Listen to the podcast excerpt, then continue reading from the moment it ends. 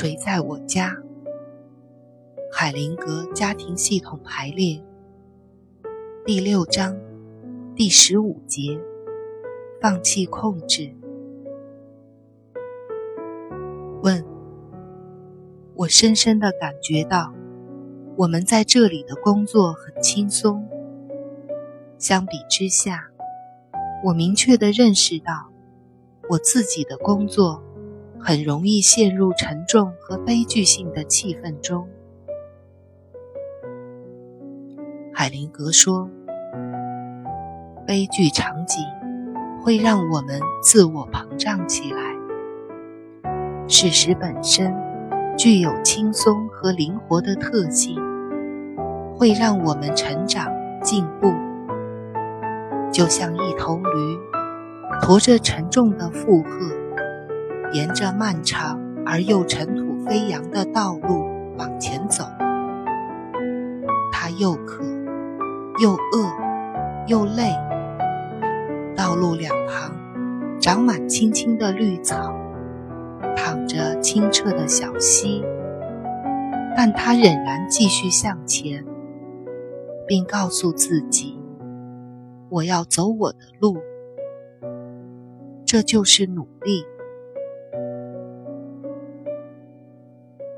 拉斯问：“我想在自己身上寻找一些东西，但我并不知道到底是什么。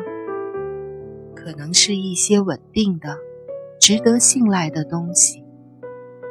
我感觉到我身上的一切。”都是转瞬即逝。海灵格停顿了很长时间后说：“你抓住不放的东西，变成了你的负担。”拉斯说：“我也这么怀疑。”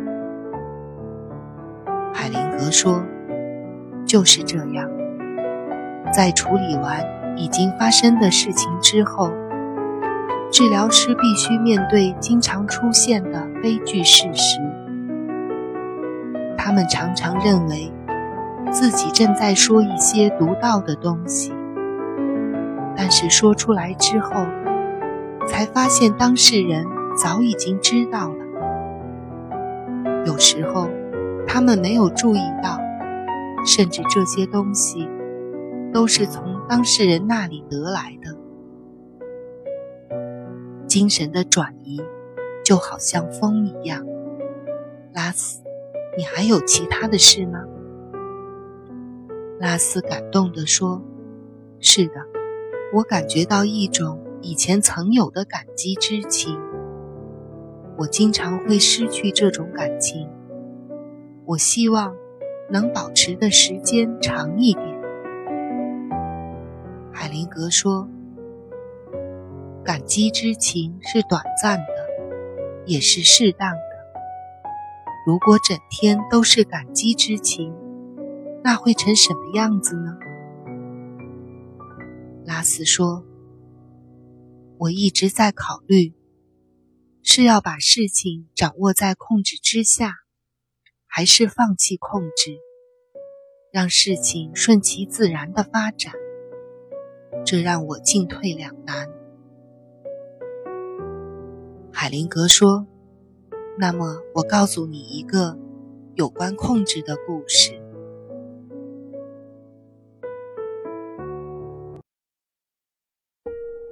故事，别等我。一个妇女曾经向我抱怨，她家里那讨厌的仪式。每到星期天，她的丈夫就早早起床。”给孩子们穿好衣服，准备早餐，而这时候，她还躺在床上。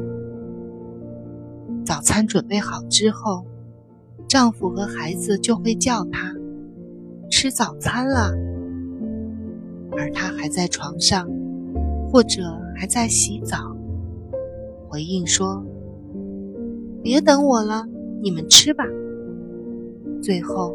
当他出来时，早餐已经凉了，而他就会生气。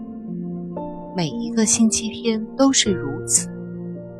他说：“你们吃吧，别等我。”他们一直等到他出来，然后他就会生气。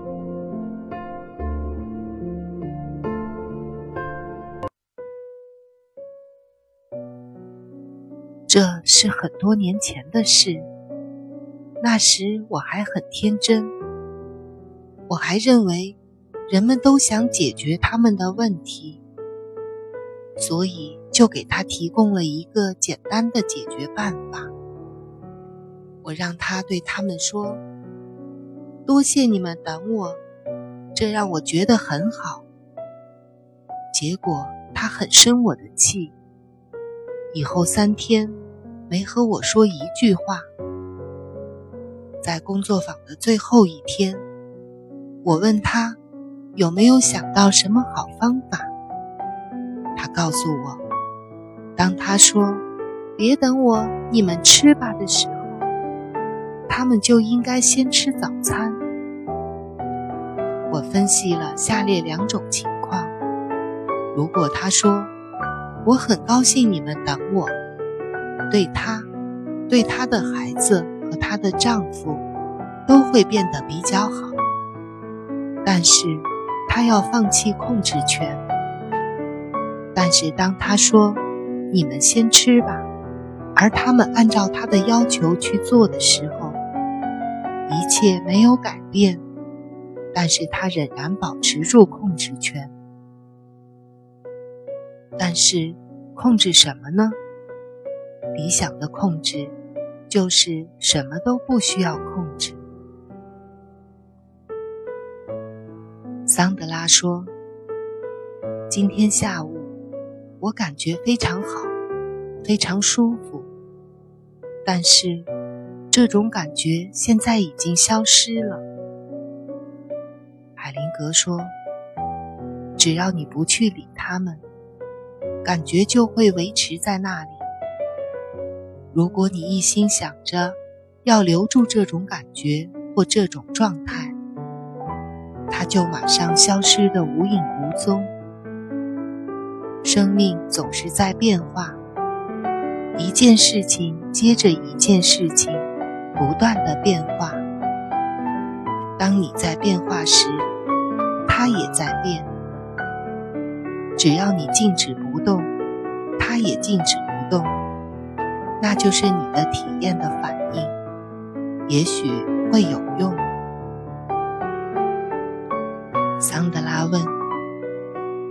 但您叫我做的那个实验，就是想象我和父母亲的对话，并用手把他们带到我的心里去。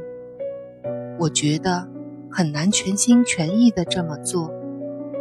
我想这么做。”可就是投入不进去。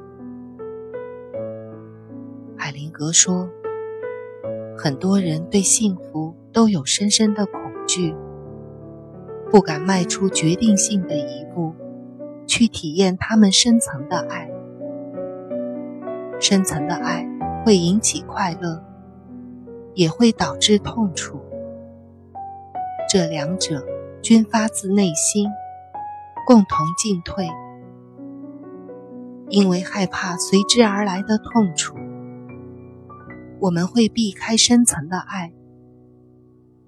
我们在这种爱中感觉到的幸福，并不是极度的愉悦，而是完整、宁静和深沉。虽然它是深刻的，有时却让人难以捉摸，难以琢磨到它的存在。有时候我会设法悄悄地帮他们一下，给他们一点推动，让他们跨进幸福之门。问：那么这就像人类一样，紧张一段时间之后，就想放松一下，讲一个笑话什么的？海灵格说：就像在悲剧中那样。国王死的时候，小丑就登场。庄严和嬉笑相辅相成。这是戏曲艺术的一部分。